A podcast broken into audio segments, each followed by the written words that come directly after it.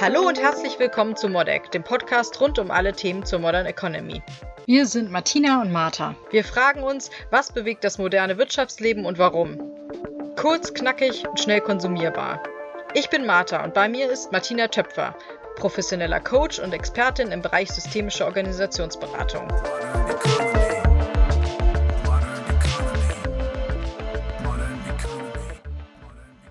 Auch diese Folge widmen wir noch einmal dem Thema Mitarbeiterzufriedenheit. Also gleich los mit der ersten Frage.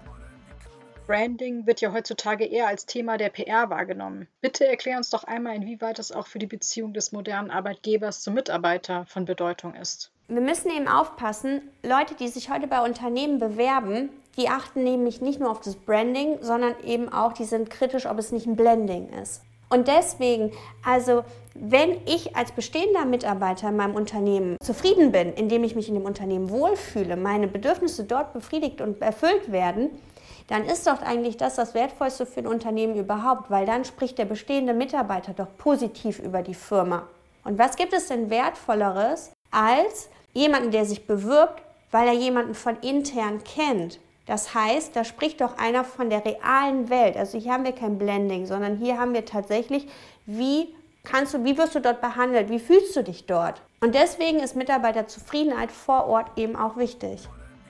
Inwieweit spielt Transparenz und Ehrlichkeit eine Rolle dabei? Der gibt dir wirklich die Insights, ja. Also wenn einer zu seinem Freundin sagt, ey, das ist das Unternehmen, da fühle ich mich wohl, da fühle ich mich sicher. Da sind die ähm, Gehälter in Ordnung, da sind die Arbeitsbedingungen in Ordnung, da ist Work-Life-Balance gegeben. Bewirb dich da. Dann ist das doch eigentlich das Beste, was du als Unternehmen erleben kannst.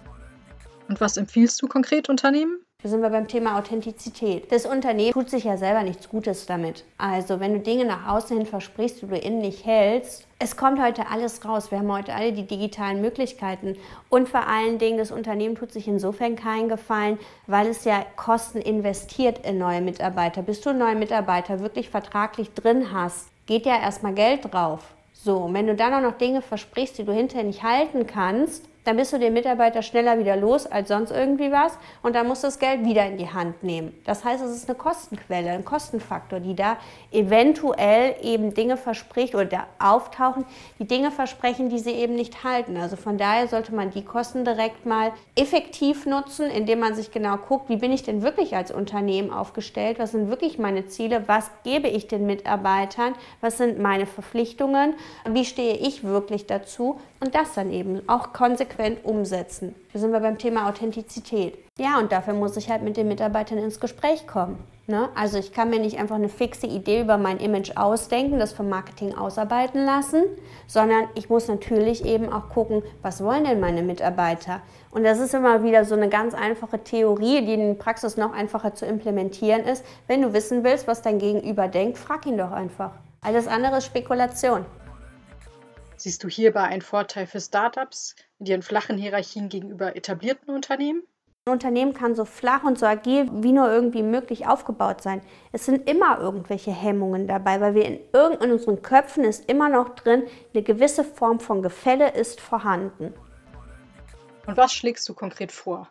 Also einige Unternehmen machen das ganz klar, indem sie eben HR beauftragen, dort eben reinzugehen, mit den Mitarbeitern zu sprechen, die Mitarbeiter zu befragen, wie es ihnen geht, wie zufrieden die sind. Es gibt ja auch viele ähm, Unternehmen machen ähm, Umfragen, Mitarbeiterzufriedenheitsumfragen und damit wird ermittelt, was passt, was passt nicht.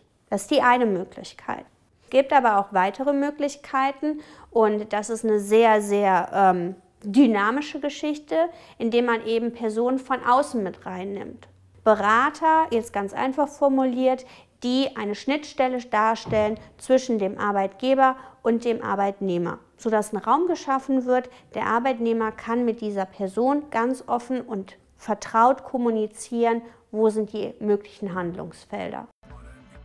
Martina, dann lass uns doch für diese Woche Schluss machen und das nächste Mal vertiefend über die Rolle eines solchen Beraters sprechen. Wo liegen die Vorteile, aber auch welche Herausforderungen gibt es für die Arbeitgeber dabei? Wenn ihr wissen wollt, wer hinter Modex steckt oder was unsere nächsten Themen sein werden, geht doch einfach auf www.martinatöpfer.com mit OE geschrieben. Wir freuen uns, wenn ihr das nächste Mal auch dabei seid. Hinterlasst uns gerne Kommentare, macht Themenvorschläge und wir freuen uns sehr, wenn ihr euren Freunden und Bekannten von uns erzählt. Vielen Dank und hoffentlich bis zum nächsten Mal.